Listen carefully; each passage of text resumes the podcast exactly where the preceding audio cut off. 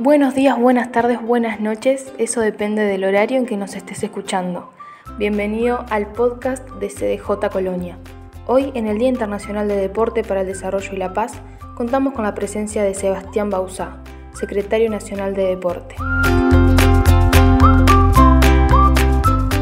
Sebastián, a los pocos días de asumir tu gestión, Uruguay, como todo el mundo, comenzó con la pandemia del COVID-19. ¿Cuáles eran los planes de la Secretaría de Deporte para el quinqueño antes de esta pandemia y cómo se transformaron?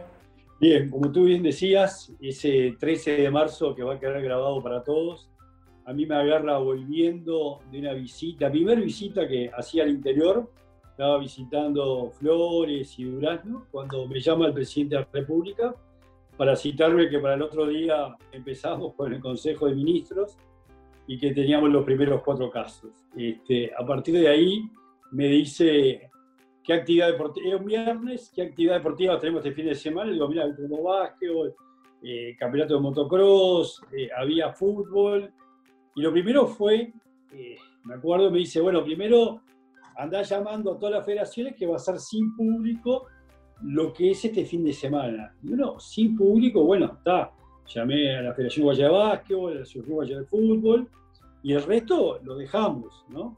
Hasta que el otro día, eh, en la reunión con ministros, se había suspendido toda la actividad, ¿no? no solamente con público, sino sin público. Y me acuerdo que este, tuvimos que llamar a la gente de karting y había gente del interior que había venido, del exterior. También teníamos una competencia de motos, si no era en La Valleja. Y bueno, este, se empezó a, a complicar todo y un poco lo que, tú me preguntabas, ¿cuál era la idea que teníamos? Nosotros, este, desde, desde el Partido Nacional, cuando comenzó a trabajar en campaña, había una comisión de deporte que trabajaba en varios lugares, ¿no? en varios sectores. Uno era utilizar lo que es el secreto del fútbol. ¿Qué es el secreto del fútbol? La ONFI, la Organización Nacional de Fútbol Infantil.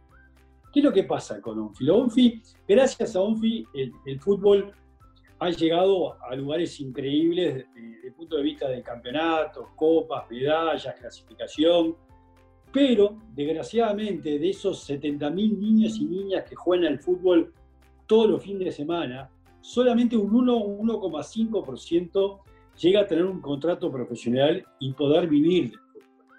El resto en, en esa carrera dejan de jugar el fútbol, algunos van a ligas amateur, se quedan en OFI o se quedan en las ligas universitarias o, ligas regionales, pero no hacen otro deporte y juegan el fútbol y hay como un sentimiento de fracaso porque no pueden llegar a lo que este, un Cavani, un Suárez, un Bugano, que era el espejo de ellos, habían llegado. Entonces, la idea nuestra es trabajar en la base de ONFI y lograr lo que es la Organización Nacional de Deporte Infantil, lo que es ONDI.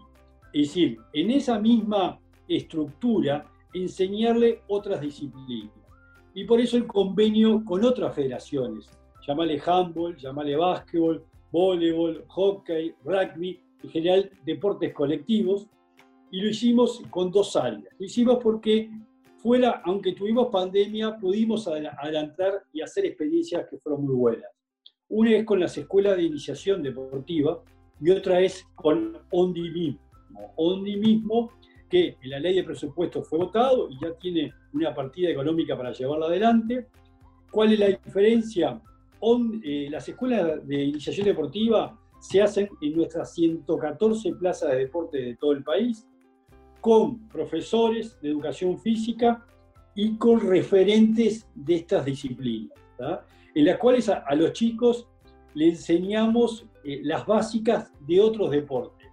Como a los niños en, la escuela, en la etapa escolar de 7 a 13 años, se trata de enseñarle este, matemáticas, historia, filosofía. Acá lo que queremos es que aprendan otros deportes que no sea fútbol, porque el fútbol lo aprendemos en el bello fútbol, pero la idea es que aprendan otras disciplinas, porque si mañana no avanzan en el fútbol, puedan aprender y saber jugar a otros deportes, porque las federaciones necesitan ampliar la base para poder elegir mejores profesionales en el futuro.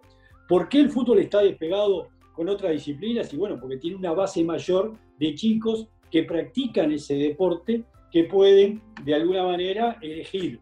Vos en un básquetbol, en un voleibol, en un handball, en un rugby, en un hockey, son muy pocos la base de chicos que hay, porque son muy pocos chicos que juegan a esto. Entonces, la idea es que todos tengan la posibilidad de, bueno, después hacer el deporte que ellos quieran, y eso es, es gracias justamente a ONDI y a estas escuelas de iniciación deportiva.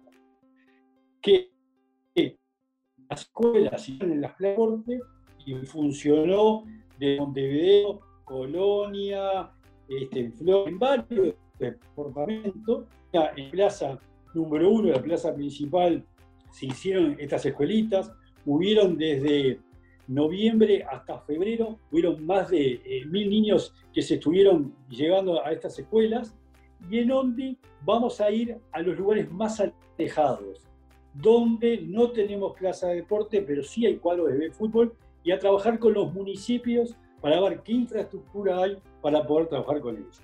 La idea es que haya más deporte en las escuelas y eh, desde las primeras etapas de la, niñez. Y que sea, hay una ley que existe que tiene que haber educación física en toda la escuela y liceo, que desgraciadamente a veces no se cumple porque, bueno, este, no hay profesores de educación física que nos llevan principalmente a las escuelas rurales. Con esto de ONDI vamos a poder llegar, porque si hay clubes de fútbol, bueno, la idea es tener deportes en, esos lugares. Eh, ONDI eh, se está armando la, estructura, lamentablemente ahí la pandemia nos afectó bastante porque al no tener plaza de deporte se ha complicado y se ha complicado la, práctica del deporte. Sí, en las escuelitas, por suerte sí, y las federaciones están muy contentas de, llevar adelante. Por otro lado, eh, ¿cuál es una de, las ideas que tenemos de la Secretaría Nacional Deporte? es tener el deporte, que el deporte y el turismo trabajen de la mano. Nosotros pensamos que se pueden organizar eventos internacionales que ayudan a motivar a practicar deportes y por otro lado sirve para mover hotelería, restaurantes, servicios de catering, organizar eventos que pueden ser, dependiendo de cada departamento, si hay un departamento que tiene playas o ríos, a lo mejor hacer algo que puede ser de un surf o de algo de canotaje y remo, o sino actividades como estamos haciendo en Maldonado, que está votado de la ley de presupuesto, hacer un complejo de alto rendimiento de natación en el campo de Maldonado y nos presentamos para organizar un mundial de natación en el 2022.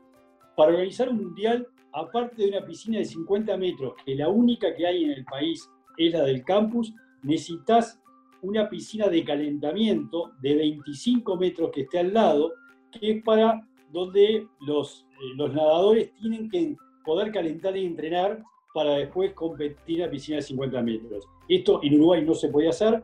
Hoy por hoy tenemos una partida, hicimos un acuerdo con la FINA, que es la Federación Internacional de Natación, y con el Comité Olímpico, y se va a realizar este año, ya se hace un llamado a licitación, en el campo de Maldonado, para que tengamos esta piscina y este evento internacional donde va a traer mucha gente fuera de temporada y dejar un complejo de alto rendimiento que la FINA te da un dinero si vos preparás deportistas de elite, deportistas este, que mañana, y que no solamente son uruguayos, pueden venir de otros países, entonces de alguna manera ahí también estás ayudando a reactivar lo que es el turismo con el deporte.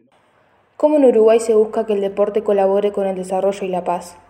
Lamentablemente por la pandemia y, en esta fecha vamos a tener las actividades este, cerradas totalmente, porque bueno, este, sabemos que no se puede hacer ninguna actividad, pero para nosotros el deporte tiene, eh, es muy importante en, la inclusión de la sociedad uruguaya, y cuando hablo de inclusión hablo de todas este, las franjas de, eh, eh, etarias y también de de factores sociales, ¿no? Digo, de, gente que, que, tiene menor posibilidad de hacer deporte a gente que tiene mayor posibilidad y también con problemas de funciones este, alteradas. por eso nosotros le damos mucha importancia a lo que es eh, todo el, el, deporte para discapacitados. Ahí se están trabajando en nuestras plazas de deporte donde queremos que sean adaptadas y tener el deporte adaptado como una obligación. El deporte adaptado y también deporte inclusivo, que son diferentes. El, el deporte adaptado es cuando un deporte se adapta para que personas con capacidades diferentes lo puedan hacer. El, jugar al fútbol para ciegos, ustedes saben que lo que se hace es que en la pelota de fútbol se ponen este, campanitas para que ellos puedan escucharlo y sepan por dónde puede ir la pelota y juegan con goleros que son videntes, entonces ahí de alguna manera se da la, la sinergia de un deporte adaptado.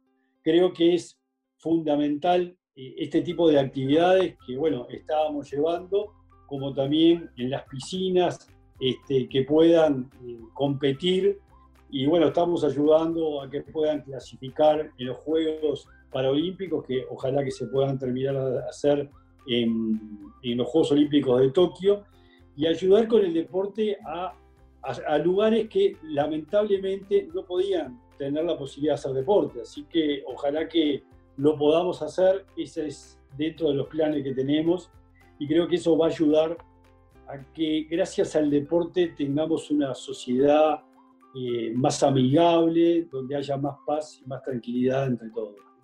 ¿Se tiene pensado algún programa en específico para aquellas zonas donde se sufre más de violencia, buscando que el deporte sea un mediador social?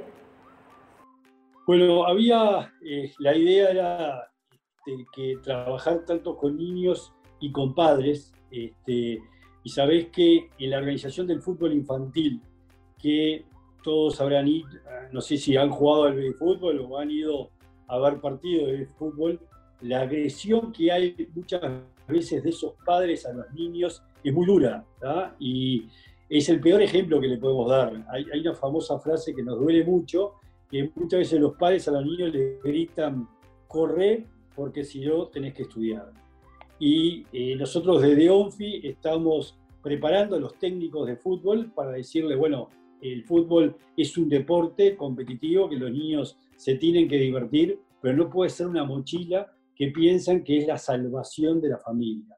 Y ahí hay psicólogos este, que de alguna manera hemos puesto a trabajar, como también en el proyecto Vuelo al Futuro, que depende de la Secretaría Nacional de Deporte, donde queremos que los chicos que hagan deporte, pero también sigan estudiando. Tener la obligación de estudiar porque saber que hay un plan B, que cuando dejen de jugar al fútbol va a ser fundamental que tengan alguna actividad este, que pueda ayudarlos a, a, tener herramientas para salir. ¿no? Como te decía, el porcentaje de los que juegan al fútbol es, inferior. El proyecto Vuela al Futuro es darles instrumentos a los clubes darle ropa deportivo, darle bandejas, darle médico, pero obligarles que estudien, que esos dirigentes le pidan el boletín a los chicos, que les pidan este, que tengan asistencia, porque necesitamos jóvenes más inteligentes y chicos que de alguna manera este, puedan avanzar para poder ser independientes y poder exigir otras cosas que antes nos exigían. Entonces, creo que donde tengamos una sociedad más culta y más preparada, vamos a vivir una sociedad con más paz y más tranquilidad. ¿Se tiene pensado algún programa en específico para los centros penitenciarios pensando en el deporte y en cómo colaborar en el desarrollo y la paz? Sí, sí, por suerte la pandemia nos dejó seguir avanzando. Hicimos un convenio marco con el Ministerio del Interior eh, y en las cárceles, principalmente donde tienen un polo logístico, están haciéndonos los tableros de básquetbol, los arcos de fútbol y queremos que nos hagan las estaciones saludables, como también hemos llevado eh, referentes del deporte al CONCAR, al módulo número 11, que es el módulo más embromado de todos, donde fuimos con un Esteban Batista, este, con jugadores de básquetbol profesional, donde se hicieron escuelitas de básquetbol y enseñamos de alguna manera a los presos que estaban a poder hacer deporte y hacer campeonatos entre ellos. Hicimos un campeonato de fútbol en Salto, que fui personalmente a entregar medallas y copas a módulos que jugaron entre ellos y la verdad que fue muy bueno. Este, también en la cárcel de mujeres, donde hay una cancha de tenis, tenemos un programa que, eh, se llamaba Revesa las Drogas, que por hoy es una escuelita de tenis que trabaja en las cárceles. Y el último paso que queremos hacer es que los presos que están por dejar eh, de cumplir su pena seis meses antes puedan ir a trabajar a la Secretaría Nacional de Deporte, a nuestra plaza de deporte, hacer deportes comunitarios, desde pintar las plazas, de cortar el pasto, de hacer todo el mantenimiento que le va a servir para empezar a insertarse en la sociedad, a trabajar y trabajando le van a bajar la pena y van a poder salir antes. Eh, las experiencias de deporte que estamos haciendo y trabajando con el Ministerio Interior, la verdad que funcionan muy bien y estamos muy conformes. ¿Qué deportes están con más carencias o más faltos de apoyo en Uruguay? Mirá, yo que sé, creo que hay varios. Y hay algunos deportes que cuestan más llevarlos adelante, como puede ser el atletismo. ¿Por qué? Porque, bueno, si no tenés una pista de atletismo, es muy difícil difundir ese deporte.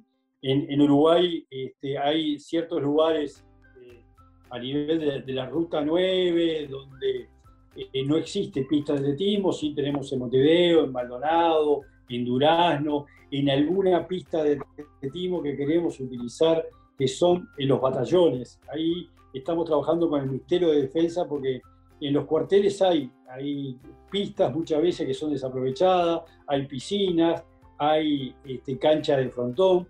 El atletismo es algo eh, que en general en el interior cuesta mucho de, llevarlo adelante y bueno, estamos tratando de hacer convenios con intendencias para que por lo menos podamos abarcar otros, otras pistas, aunque no sean del nivel que tenemos acá en Darwin Villerúa, en el Parque Valle, que también dentro de los proyectos está cambiarle el piso para hacer una competencia internacional, pero poder tener más pistas en el interior para que se pueda avanzar. Yo creo que esto va a ser muy importante.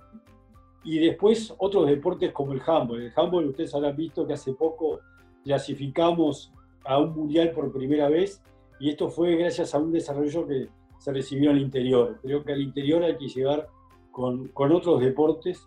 Este, nosotros tenemos 64 federaciones y se dan cuenta que este, hay pocos muchas veces pocos, pocos deportes que se están desarrollando, así que esperemos que podamos seguir avanzando. Sebastián, te agradecemos especialmente por el tiempo y conocimiento brindado. Vemos el compromiso que hay con el deporte en Uruguay y el deporte como factor de convivencia. ¿Querías agregar algo más?